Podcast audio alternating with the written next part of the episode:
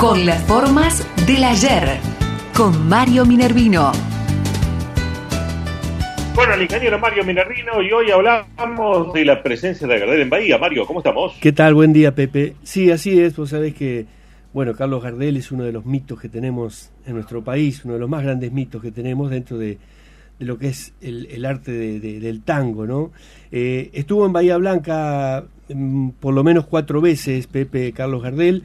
Eh, las dos primeras veces eh, acompañado de Razano, ellos tenían un dúo Gardel-Razano, muy famoso, en el Teatro Municipal y en el Theatre Palace, que estaba frente al ex Hotel Italia. Eh, lo que hoy vamos a rememorar es la última visita que hizo Gardel a Bahía Blanca, 1933, en el Palacio del Cine, el Palacio del Cine Chiclana 170, un un edificio magnífico que todavía la fachada todavía se conserva, medio maltratada, pero está, y un cine con una capacidad de 1.200 personas, como eran los cines de la época.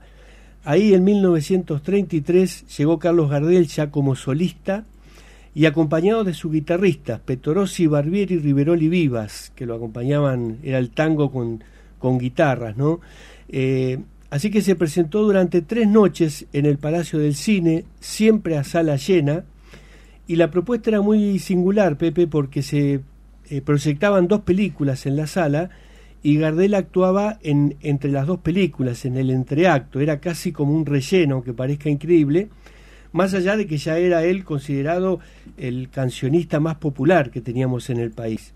Así que bueno, hacía dos salidas al escenario Gardel, en una vestido de gaucho y cantaba canciones más bien camperas, alguna ranchera, eh, ese, ese tipo de, música.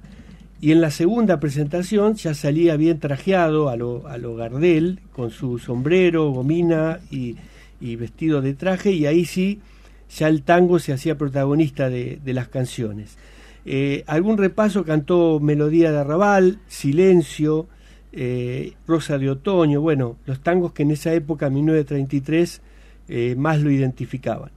Fue la última gira que hizo Gardel en el país, Pepe, que incluyó a Bahía Blanca, porque ya después se fue a Estados Unidos, donde lo había contratado la Paramount para hacer películas, va a ser cinco películas, y falleció dos años después, en 1935, en aquel accidente en Medellín.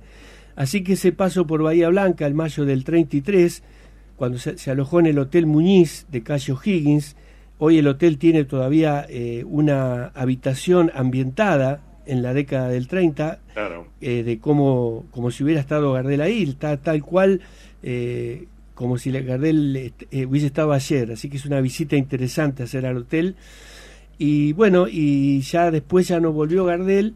Y no tenía todavía en el 33 Pepe sus más grandes éxitos, todavía no los habías compuesto, como Mi Buenos Aires querido, Volver por una cabeza el día que me quieras pero ya tenía así un repertorio que igual era todo un éxito. Así que bueno, este recuerdo para este hombre que tiene esta particularidad de que cada día canta mejor por el simple paso del tiempo. Tal cual. Buenísimo lo de hoy, como siempre, Mario. Gracias y feliz cumpleaños por ayer. Gracias, Pepe. ¿eh? Gracias. Un abrazo, Un abrazo, cada día más joven, Marito. Muy bien. Adiós.